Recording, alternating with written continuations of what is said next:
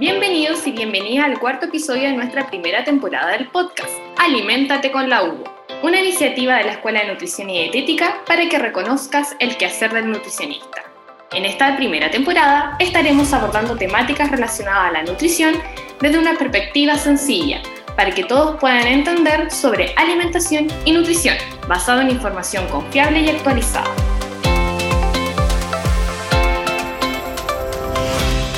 Este cuarto capítulo de la temporada conversaremos de la intolerancia a la lactosa, relacionando dicho contenido a situaciones reales del quehacer profesional del nutricionista y que se vinculen con las situaciones que ustedes viven, revisando sus beneficios y consecuencias basándonos en lo que indica la evidencia científica. Antes de empezar, te recordamos lo siguiente. Los episodios de Aliméntate con la Hugo y la Escuela de Nutrición y Dietética son un espacio de análisis del quehacer del nutricionista y educativa de las temáticas de nutrición, por lo que no reemplaza el diagnóstico de un profesional del área. Asimismo, no nos hacemos responsables de las opiniones emitidas por los oyentes.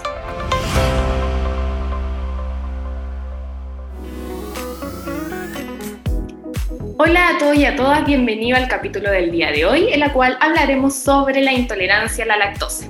Me presento, me llamo Carolina Pino, soy académica de la Escuela de Nutrición y Dietética y el día de hoy me están acompañando dos profesores especialistas en el área de nutrición clínica. Bienvenida, profesora Constanza Riveros y bienvenido, profesor Raúl Piñeño. Hola, Carolina. Hola, ¿Cómo estás? ¿Cómo estás? ¿Todo bien? Sí, muy bien. bien. Qué bueno. Bueno, entonces partamos con lo primero. ¿Qué es la intolerancia a la lactosa? Mira, Caro, acá para como comenzar un poco entendiendo qué es la intolerancia a la lactosa, creo que hay que comenzar justamente definiendo algunos conceptos. Primero, ¿qué es la lactosa? ¿Ya? La lactosa, en este caso, es un disacárido que está presente principalmente en lácteos. ¿Qué, qué significa que sea un disacárido? Es como el azúcar que tienen los lácteos, es en definitiva lo que le aporta el sabor dulce, ¿ya? Y por otra parte, otro concepto que también es importante entender es la lactasa. ¿Qué es la lactasa? ¿Ya? La lactasa, al igual que otros compuestos, es, una enzima que nosotros tenemos dentro de nuestro, eh, dentro de nuestro tracto gastrointestinal, específicamente en nuestro intestino, ¿ya? La cual se encarga de romper la lactosa, que era el azúcar de, la, de los lácteos, ¿ya?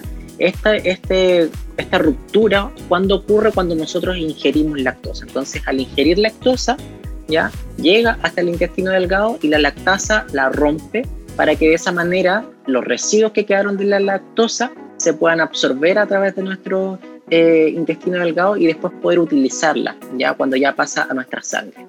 Entonces, cuando nosotros vamos a estar frente a eh, un evento o a una situación o a una persona que tenga intolerancia a la lactosa, cuando ese proceso no se cumple, ya sea total o parcialmente, es decir, no se rompe la molécula de lactosa y se mantiene en el tracto gastrointestinal y sigue avanzando, ¿ya? Puede llegar hasta el colon, ¿ya? Y ahí pasar otro tipo de procesos.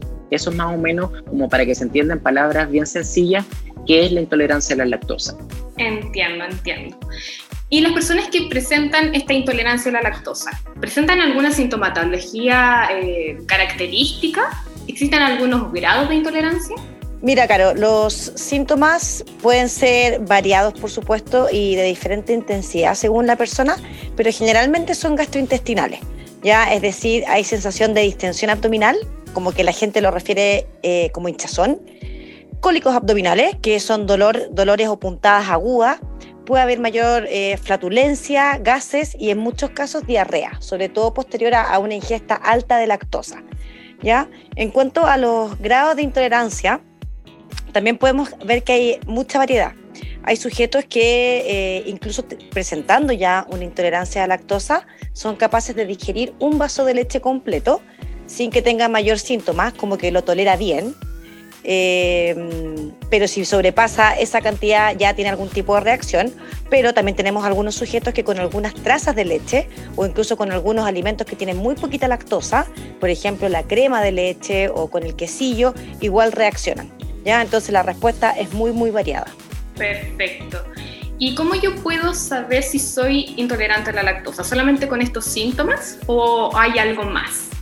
Mira, en general en la práctica Lo, lo más habitual es que las personas, eh, bueno, la mayoría de las veces, siendo súper sincero, la mayoría de las veces esto es un autodiagnóstico, ya donde la persona identifica que después de haber consumido un alimento con lactosa, ya, o, que, o algún lácteo principalmente, eh, posteriormente a, haberlo consumido, identifica justamente todos estos síntomas que comentaba Constanza, donde tienen cierta hinchazón, estos cólicos, muchas veces pueden presentar esta diarrea y en definitiva lo que hacen es hacer como la asociación. Entonces, generalmente el diagnóstico tiene que ver con una cuestión más de sintomatología. Sin embargo, igual existen eh, algunos exámenes los que permiten diagnosticarla son no, generalmente no son tan utilizados y en general tienen que ver, eh, el más conocido tiene que ver con el examen de hidrógeno expirado, en el cual, lo, como el procedimiento frente al cual se someten las personas que se, que, que se realizan este, este examen, es que eh, consumen un alimento o una cantidad de lactosa definida, que pueden ser, por ejemplo, 50 gramos de lactosa, y después de, este proceso a la persona eh, se le pone como una máscara en la cual eh, se mide la cantidad de hidrógeno que expira. ¿ya? Entonces lo que, lo que ocurre como el fundamento de por qué hacer este tipo de examen es porque la lactosa en definitiva no va a ser digerida porque no tiene suficiente lactasa y por lo tanto esta lactosa sigue circulando hacia, en este caso, el intestino grueso principalmente y ahí en el intestino grueso lo que sucede es que es metabolizado por los microorganismos que nosotros tenemos ahí, que es lo que se denomina como microbiota intestinal. Entonces, esta microbiota intestinal la metaboliza y producto de esta metabolización, que es generar otros productos, a eso es lo que más o menos nos referimos con metabolización, uno de esos productos es el hidrógeno. Y ese hidrógeno principalmente se va a excretar a través de la expiración. Entonces, mientras más hidrógeno excrete una persona, más intolerante a la lactosa va a ser. Sin embargo, como te había mencionado, en general eh, el diagnóstico tiene que ver mucho más con el cuadro clínico, es decir, con la sintomatología, si es que tiene o no eh, algún cuadro diarreico, de distensión abdominal, etcétera, más que con realizar este examen que es como la forma más rigurosa de poder diagnosticarla. Ya, perfecto. Y con respecto al tratamiento, ¿solo eliminar eh, la lactosa en, su dieta o, o, algo más puede hacer este paciente? Mira, lo principal en este tipo de patologías en que hay intolerancia a algún alimento o algún compuesto de un alimento, como, como mencionó Raúl, la lactosa finalmente es, un, es parte del azúcar de la leche. Lo principal sería sacar el compuesto al, que, al cual nosotros tenemos intolerancia, ya lo sacamos de la dieta. En este caso de esta patología, se sugiere que los pacientes eliminen todos los productos que tienen lactosa.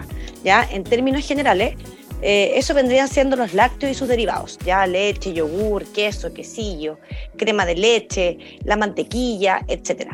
Eh, pero también es muy importante aprender a leer el etiquetado nutricional. Ya hay muchos productos en que la lactosa se, se introduce como un componente dentro, dentro de la industria alimentaria que a lo mejor en, forma habitual nosotros no sospecharíamos que tienen lactosa, como por ejemplo el pan de molde o los helados de agua o muchos otros ingredientes. Entonces, si la persona reacciona a cantidades muy pequeñas de lactosa, como a trazas, es importante que además de eliminar los alimentos que por excelencia tienen lactosa, lea el etiquetado por si la lactosa es un componente como escondido, ya o que se encuentre no a simple vista.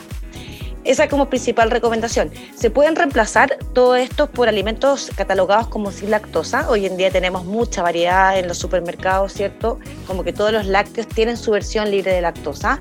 Ya incluso hay margarinas, por ejemplo, también sin lactosa hay un montón de productos. Lo que eso tendría que ser como su opción de reemplazo. Y eh, ya la, tercera forma de tratamiento o de recomendar para poder manejarlo es que los pacientes tienen la opción de consumir la enzima en forma farmacológica. Al comienzo Raúl mencionó que lo que estos pacientes tenían deficiente era la enzima lactasa, ¿cierto? Que permite digerir la lactosa. Nosotros tenemos la posibilidad de encontrar la lactasa en forma comercial.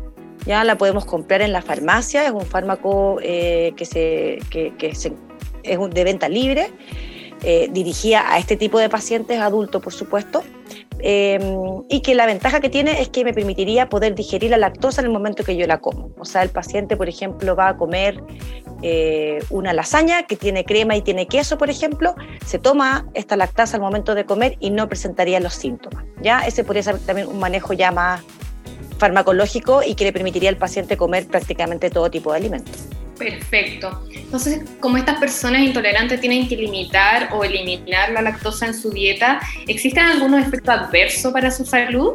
Mm, así como efectos adversos propiamente tal, no.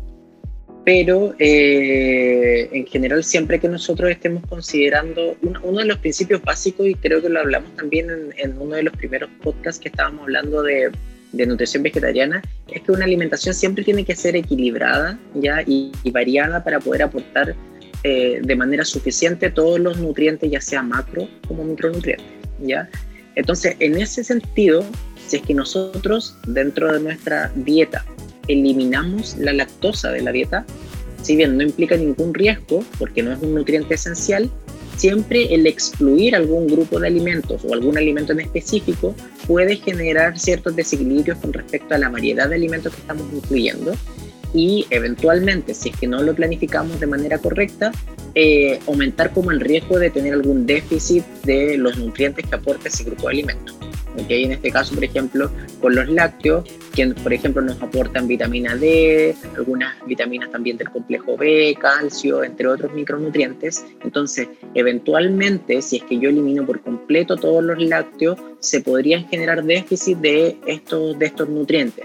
Sin embargo, no es algo que, que, que no se pueda solucionar. De hecho, es sumamente eh, sencillo de solucionar a través de una buena planificación alimentaria. En ese sentido, teniendo una buena asesoría, una persona que excluye por completo la lactosa de la dieta no debería tener ningún inconveniente siempre y cuando planifique de manera adecuada cómo se va a seguir alimentando. Perfecto. ¿Y qué nos aportan los lácteos? ¿Son esenciales para todas las personas? Mira, los lácteos eh, es un grupo de alimentos bien variados. Yo ya he mencionado varios, ¿cierto? Todo tipo de leches, ya sea de todos los sabores, en polvo, líquida, leche entera, descremada, semidescremada, etc. Sus derivados como yogur, queso, quesillos, eh, etc. ¿ya? Eh, este grupo es bastante importante y tiene hartos beneficios. ¿ya? Dentro de las principales características que aporta mucha proteína y proteínas de muy buena calidad. ¿ya? También aporta grasas, eh, que sabemos hoy en día que son de buena calidad y aporta micronutrientes. Ya dentro de los micronutrientes que aporta, aporta algunas vitaminas como vitamina A, un poquito de vitamina D, vitaminas del complejo B, eh, algunos micronutrientes como fósforo y magnesio y por supuesto el micronutriente por excelencia que aporta que la mayoría conocemos, ¿cierto? Que es el calcio. ¿ya? El calcio es un micronutriente que encontramos en diversos alimentos ya se encuentra en algunas verduras verdes, se encuentra en algunos frutos secos como las almendras. Em, pero la gran ventaja es que eh, la leche eh, aporta calcio en gran cantidad. Entonces, ¿qué significa esto? Que yo pudiendo consumir eh, un adecuado aporte de lácteos más otra variedad de alimentos, yo podría alcanzar más fácilmente mi requerimiento de calcio. ¿ya? Esa, es la, esa es como la importancia. Ahora, si son esenciales o no para todas las personas, no, yo podría reemplazar estos eh, aportes proteicos de vitaminas y minerales con otros alimentos, pero siempre cuando yo haga una eh, adecuada planificación. Ya, por ejemplo, si yo no voy a consumir eh, leche, hay alta posibilidad de que tenga déficit de calcio. ¿ya? Entonces es uno de los nutrientes que yo tengo que asegurarme que yo vaya a cubrir con el resto de la alimentación y que sea una alimentación de buena calidad que tenga una buena disponibilidad el calcio y si no, tengo que incluso evaluar la posibilidad de suplementarme. Perfecto, entonces es importante una buena planificación alimentaria entonces. ¿Y cuáles serían sus recomendaciones finales para todos quienes quieran seguir este tipo de alimentación? Mira, eh, en mi opinión, sobre todo desde la perspectiva del paciente adulto, llevar, eh, desarrollar o, o planificar una dieta sin lactosa en primer lugar no implica mayores riesgos y los beneficios que, que, puede, que conlleva seguir esta dieta cuando uno tiene intolerancia a la lactosa eh, son muchísimo más que los riesgos en este caso, sobre todo si es que lo planificamos bien. y sobre todo también porque en general en la industria ya como, como que ha adoptado de, de muy buena manera la estrategia de añadir lactasa, que era la enzima que, que hablamos en algún momento, ya a todos estos lácteos. Entonces, de esa manera se eh, digiere o se degrada la lactosa y no genera ningún tipo de malestar y finalmente las personas con intolerancia a la lactosa no tienen la sintomatología. Eh, entonces así tampoco se van generando tantos déficits de algunos nutrientes en las personas, porque la mayoría sigue consumiendo lácteos, pero sin lactosa, que como lo mencionamos es un azúcar y por lo tanto no es esencial, no pasa nada si yo no consumo lactosa. Por lo tanto, en, en adultos es una dieta bastante fácil de llevar a cabo, que solamente es un poco más costosa porque los lácteos sin lactosa son un poco más costosos que los lácteos con lactosa, pero sería de las, una de las desventajas de este tipo de, dieta.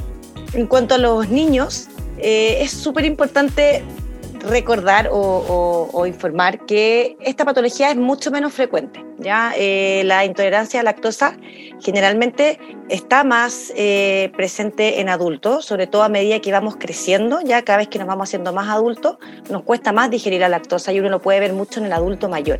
Ya esta, esta, esta enfermedad o esta condición prevalece mucho en el adulto mayor.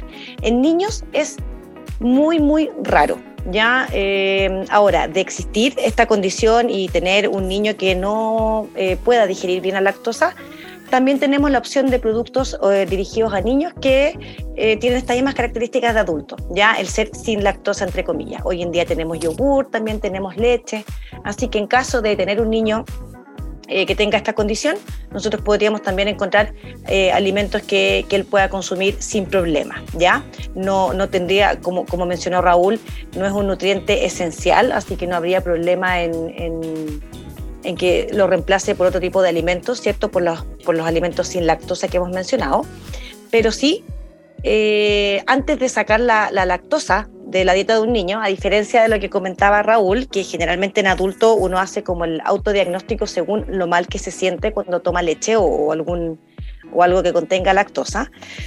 En el caso de los niños, eh, antes de sacar la dieta, o sea, antes de sacar la lactosa de la dieta, como primera, como primera intervención, asegurarnos bien que corresponda una intolerancia a la lactosa. Ya en niños es mucho menos frecuente, entonces no saquemos la lactosa si esto no es necesario. Ya esa es como, sería como mi recomendación. Perfecto, bien, muchas gracias Constanza, Raúl, por su participación, también por orientar a quienes desean conocer más sobre este tipo de dieta que se está volviendo cada vez más popular. Bueno, y por sobre todo agradecer a los que nos están escuchando, esperamos haber respondido a algunas de sus dudas y desde ya los dejamos cordialmente invitados al siguiente capítulo de nuestro podcast Aliméntate con la Hugo y la Escuela de Nutrición y Dietética. Chao, chao. Chao. Chao.